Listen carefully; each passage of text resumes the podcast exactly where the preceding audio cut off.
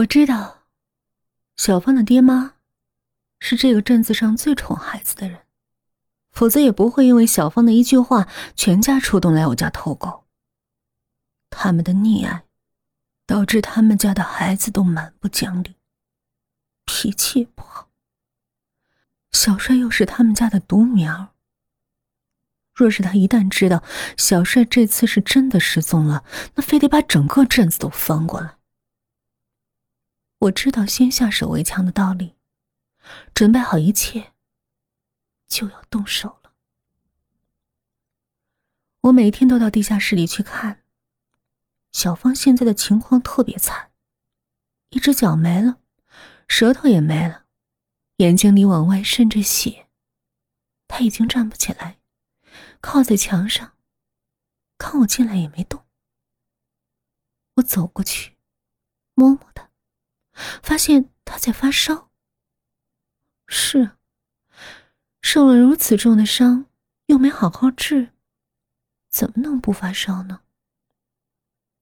我撬开他的嘴巴，给他灌了点消炎药和退烧的药。我走到小帅跟前，他的一只手臂耷拉着。我走上前去说：“小帅哥。”你的这只手再不治，这胳膊也报废了。他听了，只是更惊恐的看着我。我又说：“你看，你进来了，我也没伤害你。要不是你企图伤害我，赛虎也不会咬掉你的手，是吧？你出去的话，不会报警吧？”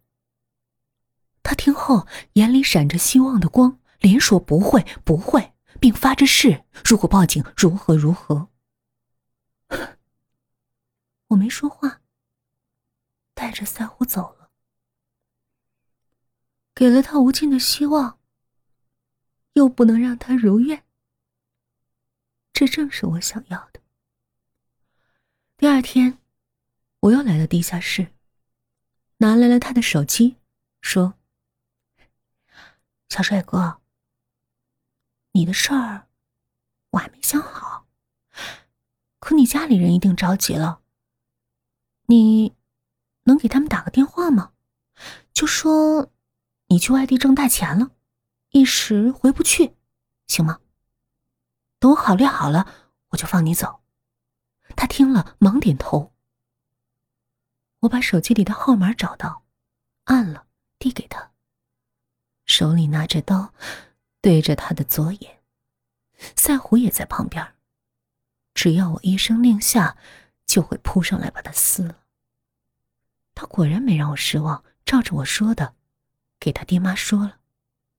我很满意，多给了他一个馒头。走了。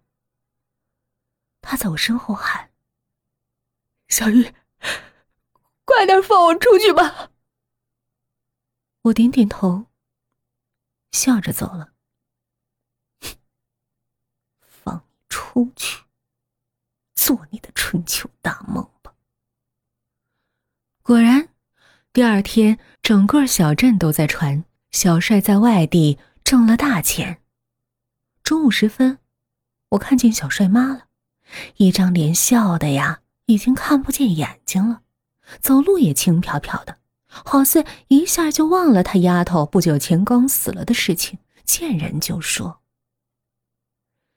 接下来的几天，我不再提放小帅走的话，只是在生活上待他优厚些，每天给他的干粮是双份的，还给他火腿肠和药。他看我如此，越发的觉得我真的会放他走，反而没有前几天的焦急。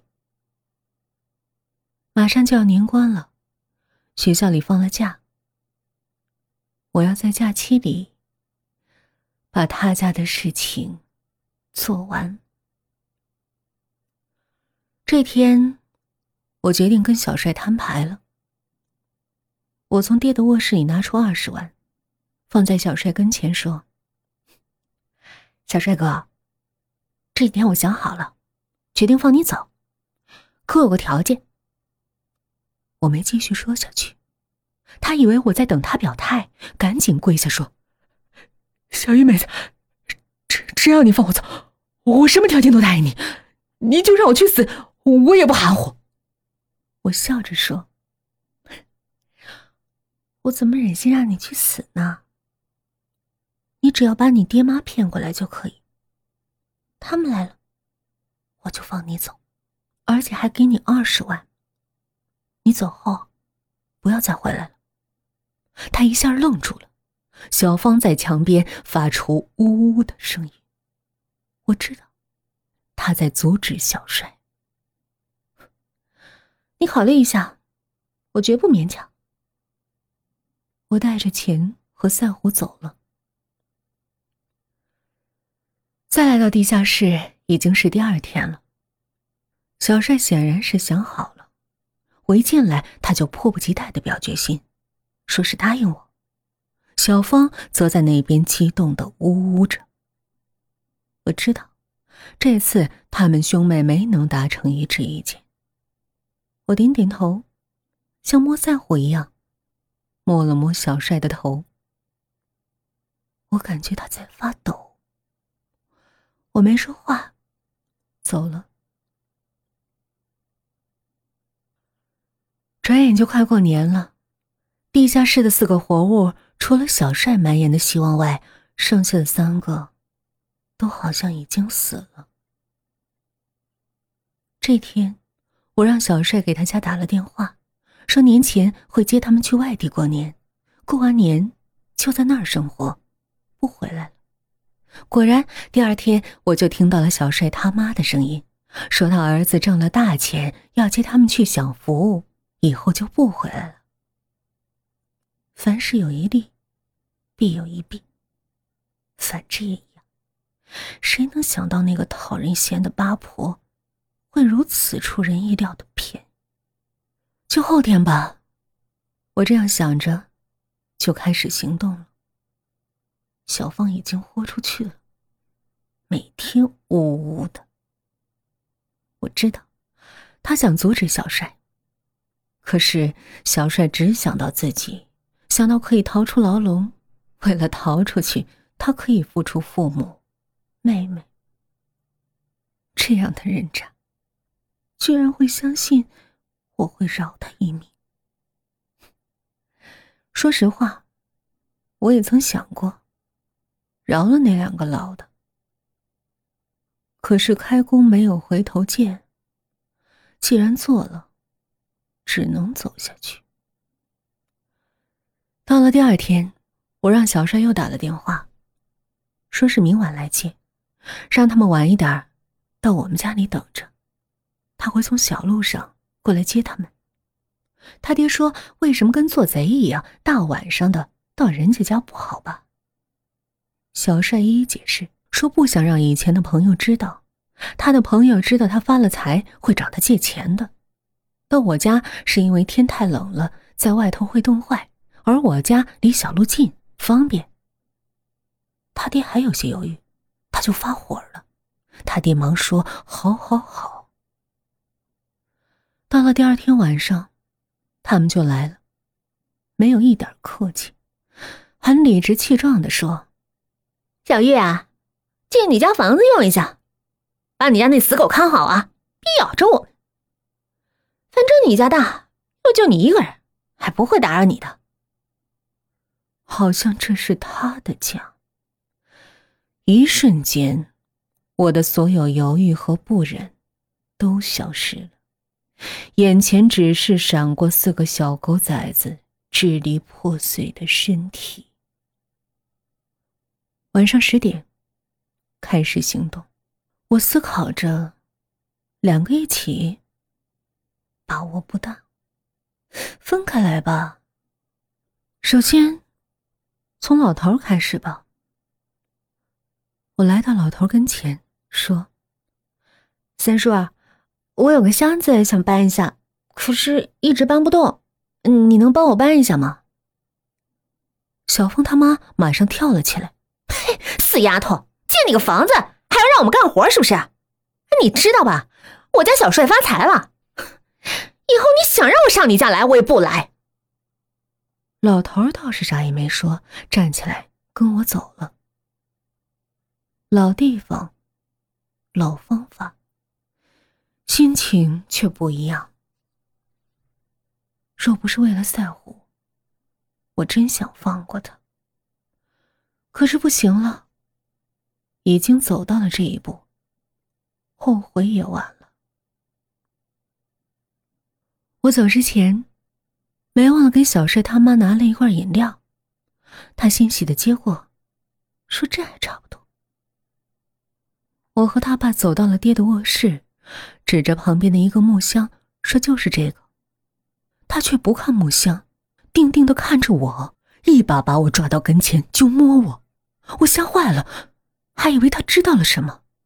当他的嘴巴凑过来时，我松了一口气，说。婶还在外头呢，又拉开地下室的门，说：“去地下再说。”他看了看地下室，点点头，抱着箱子下去了。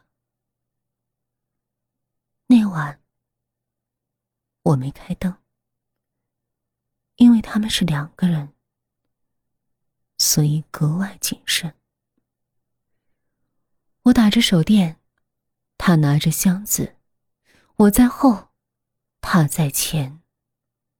我正进门的时候，拿起了我早就准备好的一块砖。下了一半的时候，我猛着对着他的后脑就砸了下去。赛虎随后也扑了上来，他一下就懵了。